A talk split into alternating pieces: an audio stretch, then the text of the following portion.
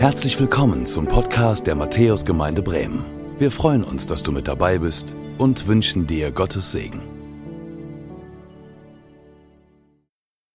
Wie stellst du dir unsere gemeinsame Zeit vor? Ich meine, was ist das für eine Frage, die hier jemand Gott stellt? Wie stellst du dir unsere gemeinsame Zeit vor? Das ist eine Frage, die wir vielleicht unserem Partner, unserer Partnerin stellen oder unserem Freund, unserer Freundin, aber kann man solch eine Frage auch Gott stellen? Wie stellst du dir unsere gemeinsame Zeit vor? Ich grüße dich zu unserer Predigt heute am Palmsonntag. Ich bin Andreas, ich bin Pastor hier in der Gemeinde und ich freue mich, dass wir miteinander Gottesdienst feiern können.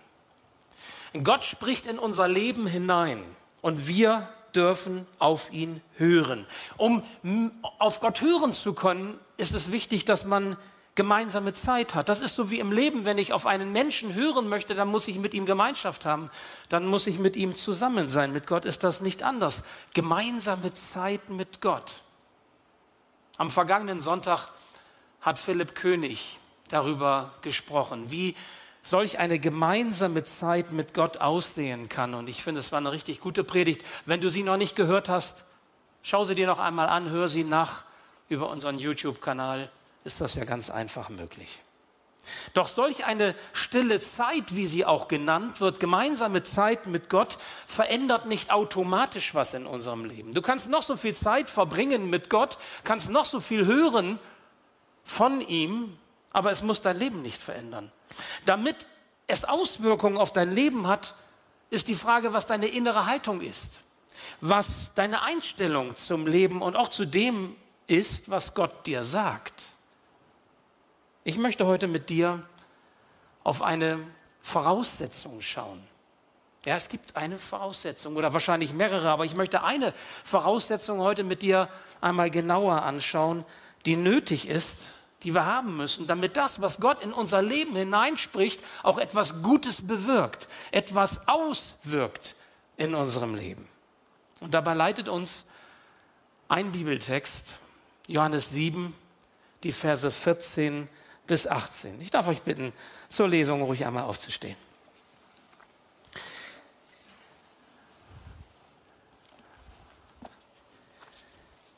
Als die Festwoche schon zur Hälfte vorüber war, ging Jesus zum Tempel hinauf und begann zu lehren. Wie kommt es, dass er die Schrift so gut kennt? wunderten sich die Juden. Er ist doch gar nicht darin ausgebildet. Jesus selbst gab ihnen die Antwort, was ich verkünde, ist nicht meine eigene Lehre, es ist die Lehre dessen, der mich gesandt hat. Wenn jemand bereit ist, Gottes Willen zu erfüllen, wird er erkennen, ob das, was ich lehre, von Gott ist oder ob ich aus mir selbst herausrede. Wer aus sich selbst herausredet, dem geht es um seine eigene Ehre. Wem es aber um die Ehre dessen geht, der ihn gesandt hat, der ist glaubwürdig und hat keine unrechten Absichten. Herr lieber Herr, ich bitte dich darum, dass wir erkennen, was du uns durch dieses Wort sagen willst. Und dass wir dann auch bereit sind, das, was wir erkennen, wenn wir dein Reden hören, es umzusetzen, es zu tun. Und dass das, was ich heute sagen darf, was du mir aufs Herz legst, was du durch mich sprichst, auch diesem Ziel dient, dass wir hinein verändert werden, hinein in das Leben, das du für uns vorgesehen hast und das gut ist. Danke, dass du da bist, Herr. Amen.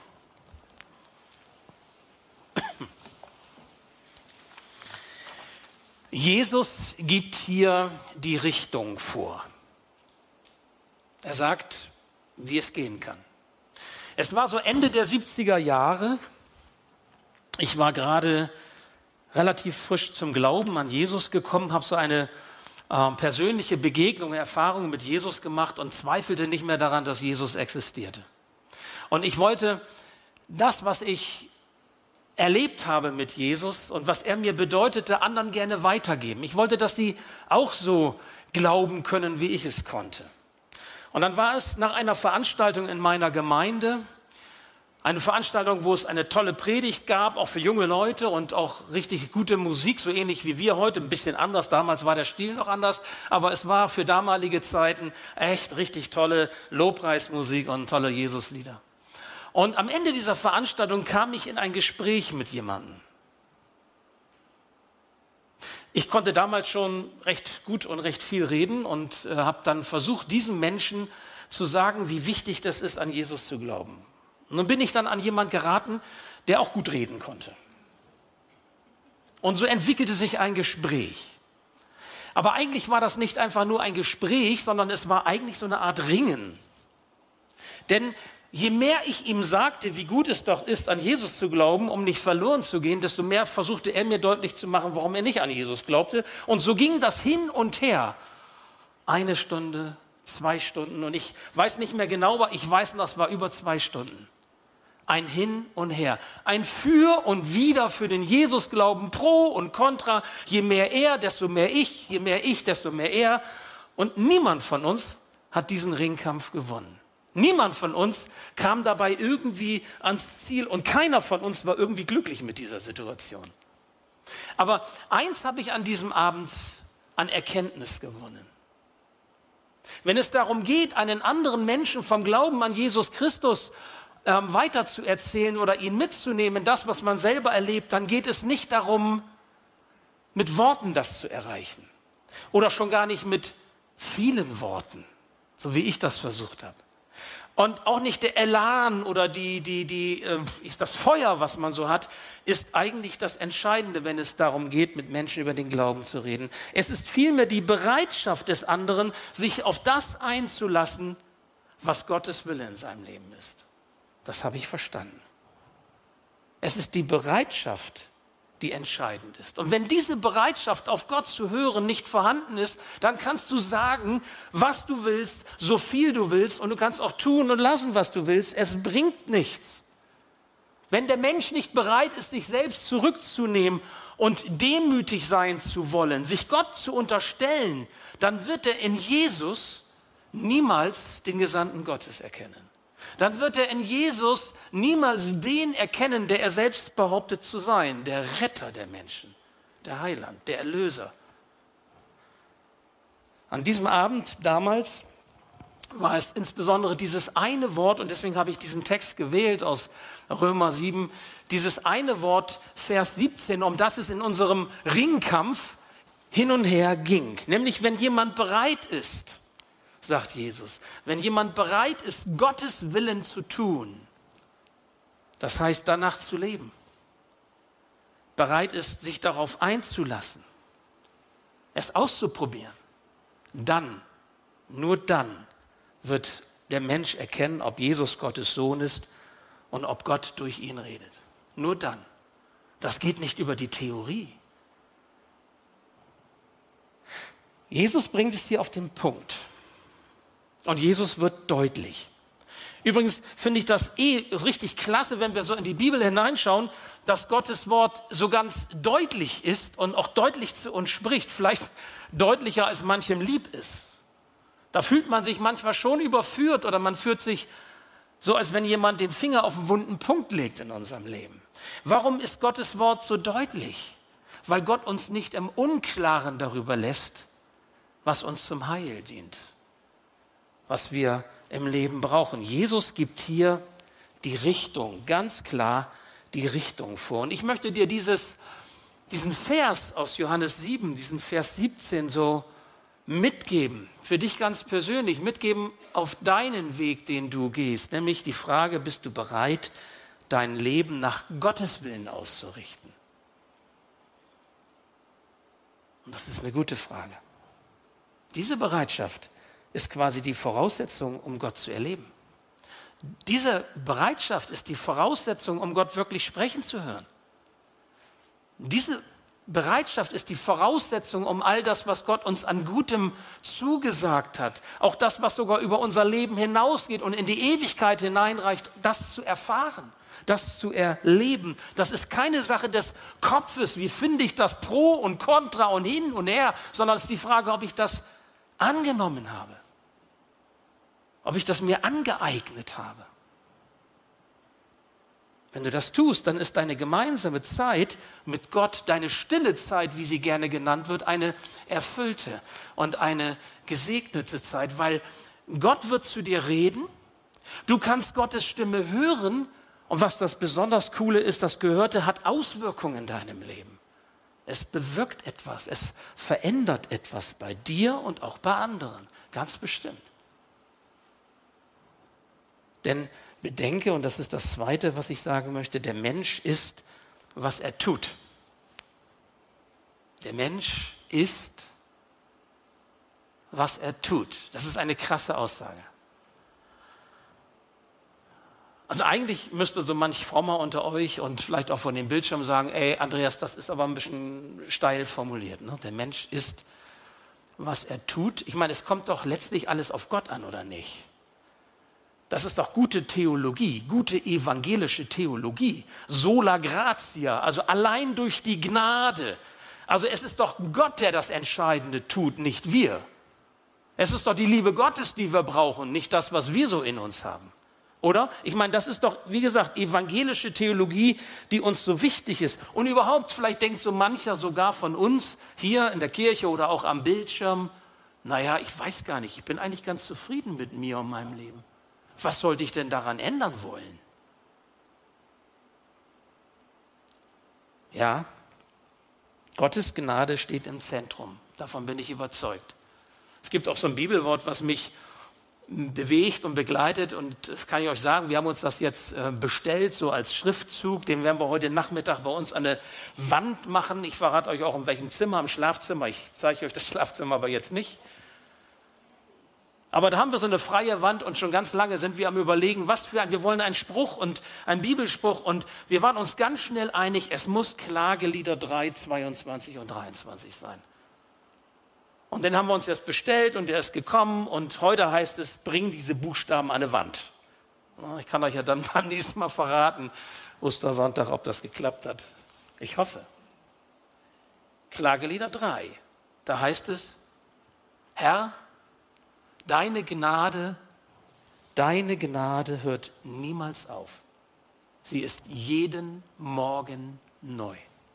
Ich glaube das. Ich lebe davon. Ich brauche das. Und ich freue mich, dass das eine Verheißung ist, die die meine Frau und mich auch, auch erfüllt, dass wir wissen, nein, es kommt nicht auf mich auf, drauf an, es kommt noch nicht mal drauf an, wie meine Nacht gewesen ist oder wie ich aufwache, aber wenn ich dann auf die Wand gucke, Herr, deine Gnade hört niemals auf. Und sie ist jeden Morgen neu, dann möchte ich das glauben. Und dann möchte ich das annehmen. Als so ein Motivationswort von Gott selbst für mich ganz persönlich. Sie hört niemals auf, sie ist jeden Morgen neu. Es kommt auf die Gnade Gottes an, was Gott in unserem Leben tut, ist entscheidend. Was er in Jesus am Kreuz für uns getan hat, dass Jesus zur Vergebung unserer Schuld gestorben ist, darauf kommt es an. Karfreitag werden wir darüber nachdenken. Dass Jesus von den Toten wieder auferstand und ewiges Leben hervorgebracht hat, darauf kommt es an. Das ist alles seine Gnade, jawohl. Jawohl, aber was nützt das für mein Leben? Was nützt das für dein Leben? Wenn es verpufft, wenn es keine Auswirkung hat, wenn das quasi Theorie ist, wenn das irgendwie so religiöse Wahrheit ist, die aber mit dem Leben nichts zu tun bekommt. Es kommt auf dich an. Was machst du daraus in deinem Leben?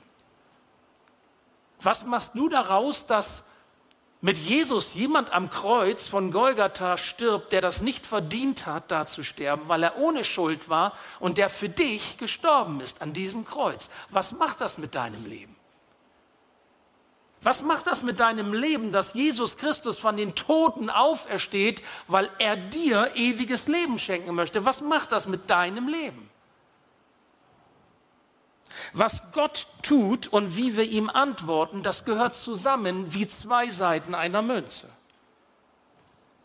Es kommt darauf an, Jesus anzuerkennen als den, der uns den Willen Gottes auslegt. Und glaubt mir, dieser Wille Gottes ist für unser Leben Maßstab, weil er gut ist und weil er uns den Weg weist. Durch Jesus verstehen wir, wie Gott ist. Wir verstehen, was Gott will was sein Plan für uns persönlich und auch für diese Welt ist. Durch Jesus wissen wir das. Nur durch Jesus Ansonsten ist Glaube nur Religion. Und wir machen uns unsere Götzen, machen uns unsere Bilder von Gott. Aber in Jesus offenbart sich Gott. Er zeigt, wer er ist und was er will. Und öffnet die Tür hin in die Gemeinschaft mit diesem Gott. Alles kommt darauf an, bereit zu sein, sich auf das einzulassen, was er sagt. Es zu tun, es praktisch auszuprobieren, es zu wagen, im Alltag einzusetzen. Denn nur das zählt. Und das alleine kannst nur du tun. Das kann nicht dein Partner für dich tun. Das können nicht deine Kinder für dich tun oder deine Eltern für dich tun, dein Freund oder deine Freunde. Das kannst allein nur du tun. Das ist etwas ganz Persönliches. Aber vielleicht gehörst du ja auch zu denen, die lieber zwei Stunden darüber diskutieren und das Für und Wider des Glaubens auseinander zu dividieren. Vielleicht gehörst du ja auch zu denen, die tausend Gründe haben, warum sie Jesus nicht so an sich heranlassen. Warum sie nicht bereit sind, sich dem Willen Gottes zu unterstellen. Vielleicht bist du auch jemand, der sagt, also ganz ehrlich, mein eigener Wille ist mir wichtiger als der Wille Gottes. Was Gott will, zählt für mich gar nicht so. Ist für mich nicht entscheidend. Das kannst du tun. Das kannst du bis zum Ende deines Lebens tun. Ganz bestimmt. Und ich glaube, Gott zwingt auch niemanden. Ich glaube übrigens, im Himmel werden auch nur Freiwillige sein. Und auch in der Hölle wird es nur Freiwillige geben. Das ist unsere Entscheidung. Gott zwingt uns nicht, aber glaube mir, und das ist das, was ich verstanden habe und warum ich selber auch so, so, ja, ich sag mal, missionarisch unterwegs bin, so gut ich das kann. Besser wird es dann nicht für uns. Und schon gar nicht, wenn wir irgendwann einmal vor Gott stehen. Und er uns fragt, was hast du aus deinem Leben gemacht? Was hast du aus dem gemacht, was ich dir anvertraut habe? Was hast du aus der guten Botschaft gemacht, die ich in Jesus, meinem Sohn, dir gegeben, gegeben habe? Was hast du damit gemacht, dass er für dich gestorben und wieder auferstanden ist? Was hat das bewirkt und verändert und geprägt? Jesus spricht, egal in welcher Situation wir sind, ob wir Sohne oder Sohne sind. Er sagt, lass dich trotzdem auf meine Worte ein. Lass dich trotzdem auf meine Worte ein. Denn so wirst du den Willen Gottes verstehen und du wirst mir und meinem Vater im Himmel persönlich begegnen. Ich meine, es ist wirklich so, wenn man so theologisch schaut, das Neue Testament bezeugt, Jesus teilt uns den Willen Gottes mit. Jesus legt die Schrift das Alte Testament aus. Es ist quasi so, als Christen lesen wir die Bibel mit der Brille, die Jesus heißt.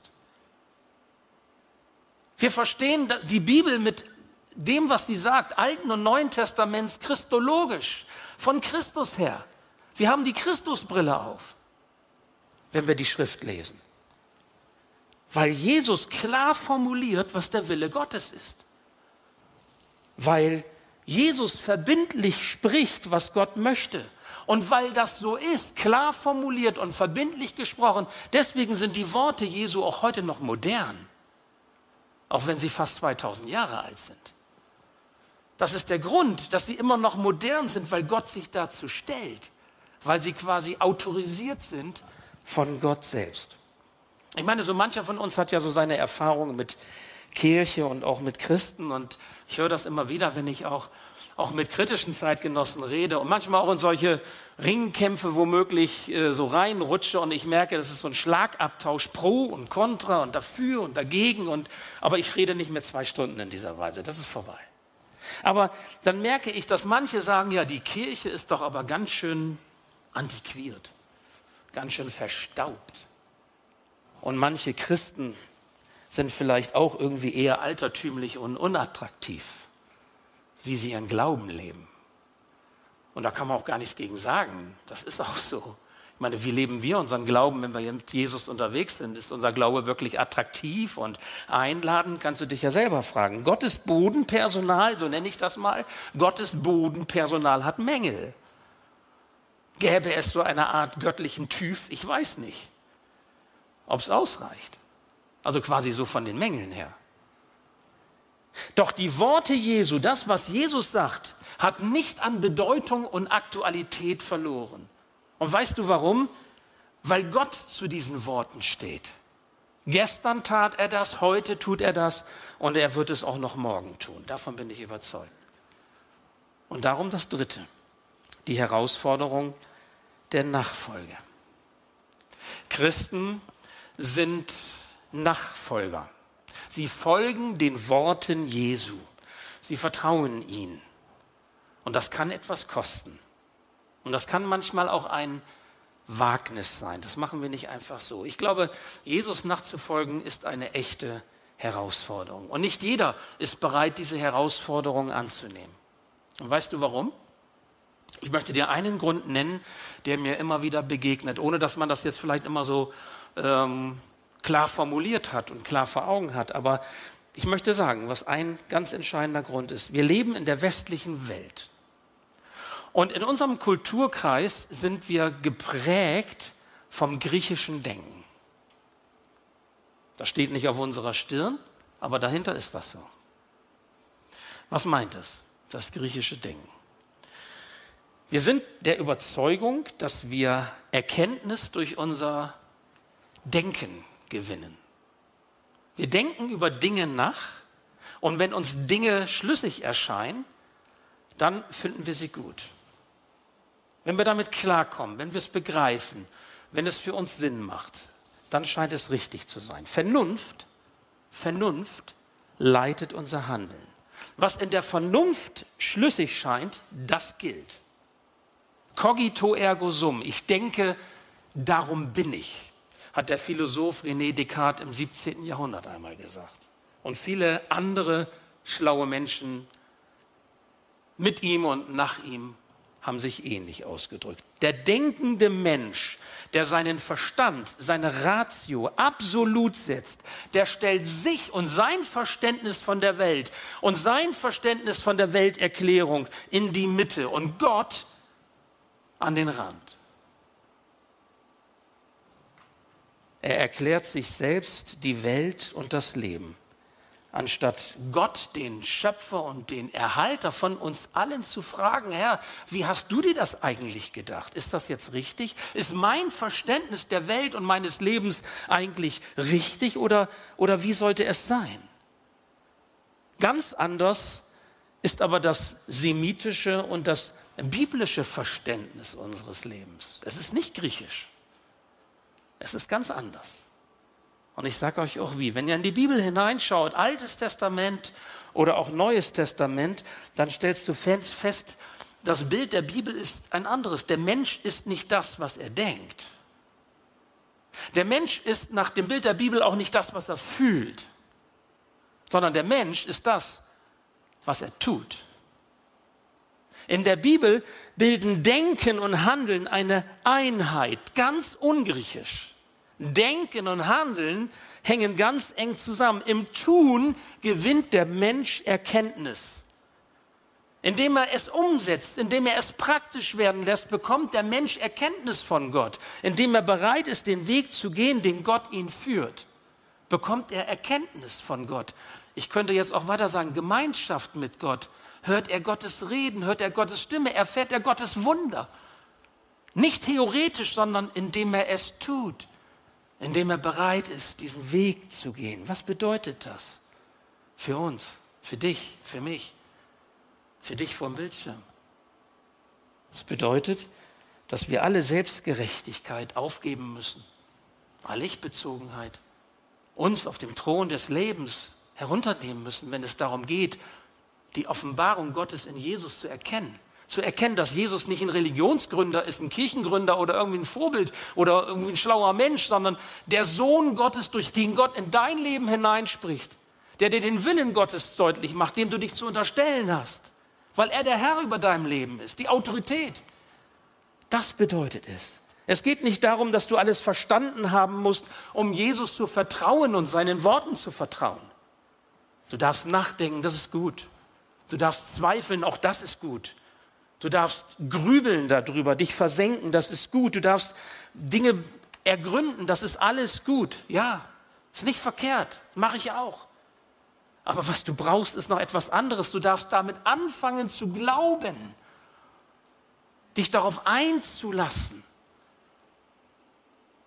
Auch wenn du nicht alles verstehst, was die Schrift sagt und du vielleicht nicht klarkommst mit der Jungfrauengeburt zum Beispiel oder damit, dass Jesus Christus für dich stirbt am Kreuz und du dich immer noch fragst, ja, was bedeutet das eigentlich? Oder dass Jesus von den Toten auferstanden sein soll für dich, für mich.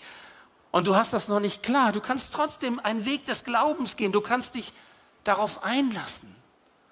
Weißt du, das ist doch in unseren Beziehungen nicht anders.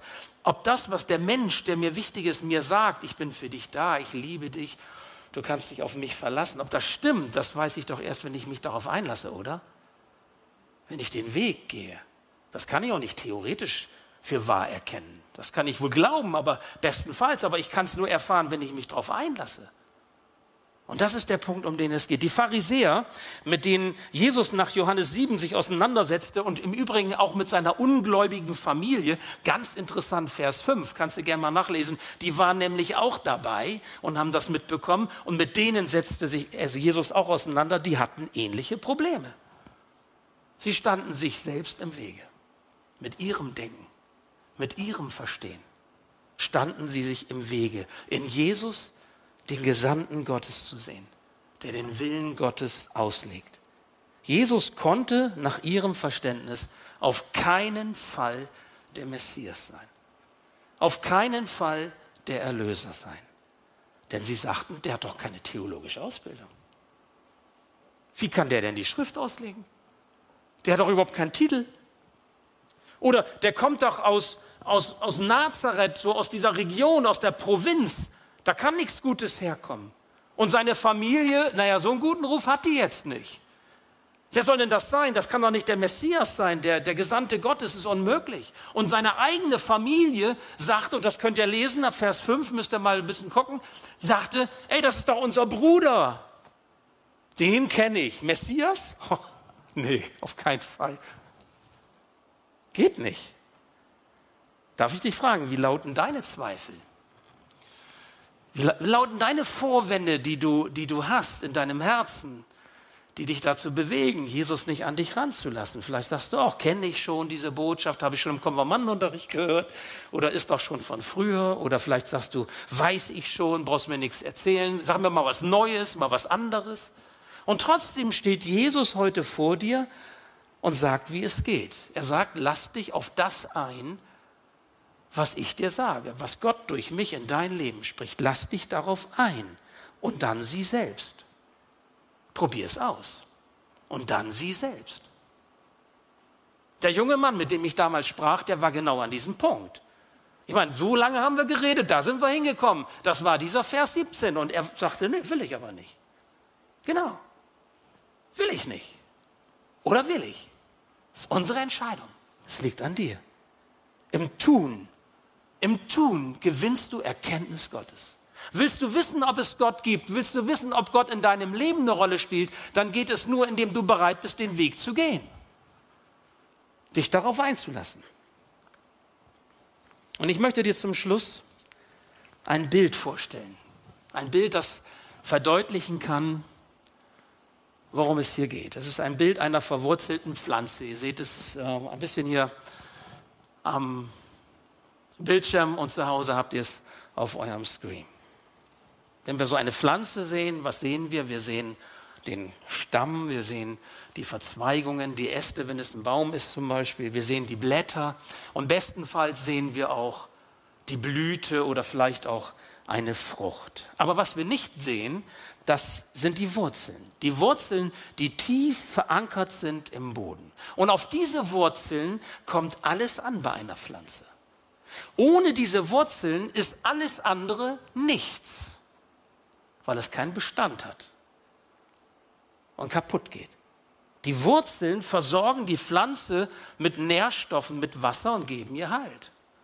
Und ich möchte mit dir heute auf diese Wurzeln gucken. Unser Leben gleicht solch einer Pflanze. Und ich frage dich heute im Blick auf deine Wurzeln, bist du fest in Gott und seinem Wort verankert? Hast du deine Wurzeln hineingesandt in diesen Willen Gottes für dein Leben, für diese Welt? hinein verankert in den Plan Gottes für dein Leben, was du sein darfst und sein kannst, auch mit all dem Guten, was er für dich bereithält und was noch kommen wird in dieser Welt und was auch nach unserem Leben hier auf dieser Erde auf uns wartet? Ist das dein Fundament, an dem du deine Wurzeln verankert hast? Beziehst du deine Lebenskraft aus dieser Quelle, die einen Namen trägt, Jesus? Ich lade dich ein deine Lebenswurzeln in Jesus zu verankern.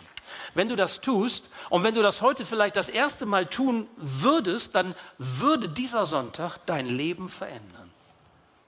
Dann wirst du anders aus der Kirche herausgehen oder diesen Gottesdienst ausschalten nachher am Computer oder das Telefon ablegen und dein Leben wird verändert sein.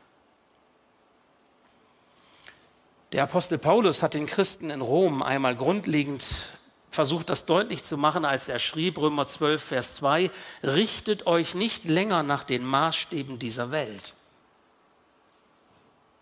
sondern lernt in einer neuen Weise zu denken, damit ihr verändert werdet und beurteilen könnt, ob etwas Gottes Wille ist, ob es gut ist, ob Gott Freude daran hat und ob es vollkommen ist. Du kannst im Gebet Jesus dein Leben hingeben. Du kannst ihn darum bitten, dass Gottes Wille dich prägt und dich gestaltet. Und so erfährt dein Leben eine Verankerung, ja, und auch eine Befähigung zum Guten. Und es wird möglich sein, was du vielleicht bisher nicht alleine geschafft hast aus eigener Kraft, weil Gottes Geist es in dir wirkt, weil Gott selbst es in dir wirkt und deinem Leben eine neue innere Haltung und auch eine neue Ausrichtung geben kann. Es muss nicht so bleiben, wie es ist, sondern es darf anders, es darf neu, es darf gut werden. Ich biete dir nun die Gelegenheit an, in diesem Gottesdienst, das hat Gott mir so auch aufs Herz gelegt, ein Gebet mitzusprechen. Das Gebet, wir sehen es auf dem Screen. Ich lese euch das einmal vor. Jesus, ich bitte dich, mein Herr und Erlöser zu sein. Vergib mir meine Schuld und lass mich erkennen, was dein Wille für mein Leben ist. Ich will dir im Glauben nachfolgen und erlaube dir, mein Leben, meinem Leben eine gute Richtung zu geben. Verändere mich durch deinen Geist und lass mich mehr und mehr so werden, wie du mich haben willst. Danke für deine Liebe und für deine Gnade in meinem Leben. Wenn du dieses Gebet mitsprichst in deinem Herzen, leise oder auch laut zu Hause, und du tust es vielleicht schon zum wiederholten Mal, weil du schon länger im Glauben bist, dann möchte ich dich ermutigen, tu es ruhig und verankere dich noch einmal neu, neu in diesem Fundament deines Lebens, das Jesus heißt. Und wenn du das das erste Mal tust, dann bekommst du damit etwas, was du vorher nicht hattest. Aber ich möchte dich warnen. Egal, ob du das zum wiederholten Male oder zum ersten Male betest. Ich möchte dich insofern warnen, weil ich dir sagen möchte, dein Leben wird sich verändern. Sprich dieses Gebet nicht einfach so leichtfertig, sondern wenn du so mit Gott redest und ihn darum bittest, wird er antworten. Und wenn du ihn bittest, komm in mein Leben, dann wird er in dein Leben treten. Und wenn du ihm sagst, ich möchte mein Leben dir unterstellen, dann nimmt er dich beim Wort. Und dann passiert eben dieses große Wunder. Jesus wird dein Erretter. Jesus wird dein Erlöser. Er zieht in dein Leben ein. Dein Leben bekommt Halt und bekommt das, was es braucht, so wie eine Pflanze durch die Wurzeln das bekommt, was es braucht. Frucht wird möglich sein. Etwas Neues kann entstehen. Aber eben nur, wenn du bereit bist, diesen Schritt zu wagen. Wenn du bereit bist, ich sag mal, demütig zu werden. Dich diesem Willen Gottes in Jesus zu unterstellen. Nicht, weil du irgendwie klein und unwert bist, sondern im Gegenteil, weil Gott dich so geschaffen hat und so viel Gutes in dich hineingelegt hat und auch noch zum Gedeihen und zum Wachsen bringen möchte, dass du noch viel mehr Dinge erleben darfst, von denen du jetzt noch gar nicht vielleicht die Ahnung hast, was sein kann, weil du mit Gott noch nicht in dieser Weise unterwegs bist. Ich lade dich ein, habe den Mut. Demut und Mut hängen ja zusammen. Habe den Mut, dich Jesus so auszuliefern. Weil wenn du das tust, dann wirst du Gott begegnen. Auf eine ganz wunderbare Weise. Bist du bereit dazu, das zu tun? Ich spreche jetzt dieses Gebet und ich spreche es ein bisschen langsamer. Und ich möchte dich einfach bitten, die, wenn du das möchtest, wiederholt oder auch erstmalig, dass du quasi leise oder in deinem Herzen es mitbetest. Ihr zu Hause, ihr seht es auf dem Bildschirm, ihr seht es vielleicht hier ein Stück neben mir und hinter mir. Und ähm, macht diese Worte zu euren Worten. Und erlebt, wie Gott eintritt in euer Leben und etwas Neues, Wunderbares schafft. Ich bete. Jesus, ich bitte dich, mein Herr und Erlöser zu sein. Vergib mir meine Schuld und lass mich erkennen, was dein Wille für mein Leben ist. Ich will dir im Glauben nachfolgen und ich erlaube dir, meinem Leben eine gute Richtung zu geben. Verändere mich durch deinen Geist. Und lass mich mehr und mehr so werden, wie du mich haben willst. Danke für deine Liebe und für deine Gnade in meinem Leben. Amen. Der Herr segne dich. Danke fürs Zuhören. Wir hoffen, dass du heute inspiriert und ermutigt wurdest durch Gottes lebendiges Wort. Unser Gebet ist, dass es viel Frucht bringt. Weitere Infos findest du unter www.matthäus.net.